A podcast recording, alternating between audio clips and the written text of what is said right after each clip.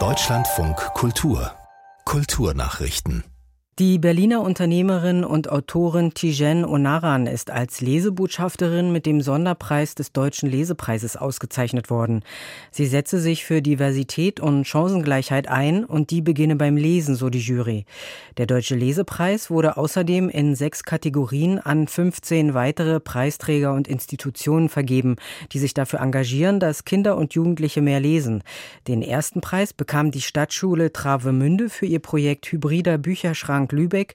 Weitere Preise gingen an das Berliner Online-Projekt Buchfindomat sowie die Grundschule Mühlenredder im schleswig-holsteinischen Rheinbeek. Der Astrid Lindgren Gedächtnispreis für Kinder- und Jugendliteratur geht in diesem Jahr an die amerikanische Schriftstellerin Laurie Halls Anderson. Sie gebe Heranwachsenden in ihren ausdrucksstarken Romanen eine Stimme, manchmal mit brutaler Ehrlichkeit, so die Jury. Die Autorin selbst sagt, Literatur habe ihr immer geholfen. Als Kind habe ich Herausforderungen erlebt und ich habe Hilfe, Hoffnung und Sicherheit durch Bücher aus Bibliotheken erfahren. Als Autorin schreibe ich über das, was Menschen herausfordert. Kinder brauchen Geschichten über alles Mögliche, über schöne genauso wie über schwierige Themen.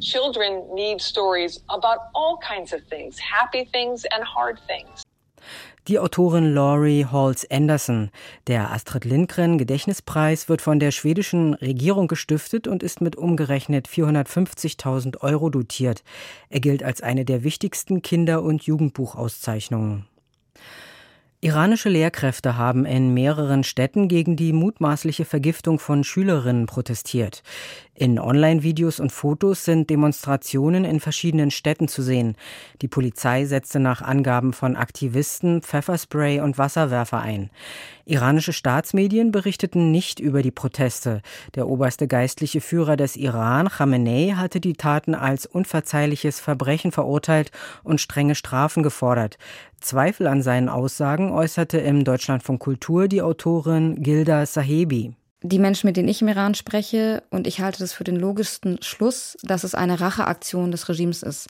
Natürlich sagen sie jetzt, das ist das Ausland, das sind ausländische Kräfte, wie sie es auch über die Proteste gesagt haben, über alles, was in diesem Staat passiert, was sie nicht selber sein wollen. Aber man muss wissen, dass in der Islamischen Republik alles überwacht wird. Und dass monatelang so eine Serie, Anschlagsserie passieren soll mit mutmaßlich Gas, so sieht es aus, ohne dass das Regime Bescheid weiß, das halte ich für absolut unmöglich.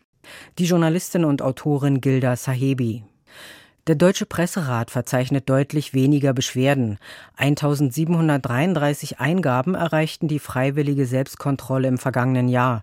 2021 waren es noch über 2500. Mehr als die Hälfte der Beschwerden betraf demnach die journalistische Sorgfaltspflicht. Annette Miersch. Auffällig sei, dass es zum bestimmenden Nachrichtenthema, dem Ukraine-Krieg, kaum Beschwerden gab.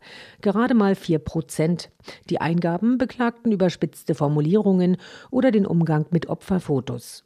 Weitere Trends sieht der Presserat darin, dass sich die Leserschaft deutlich weniger über die Herkunftsnennung von Straftätern beschwert. Dagegen würden Transgender-Themen wichtiger.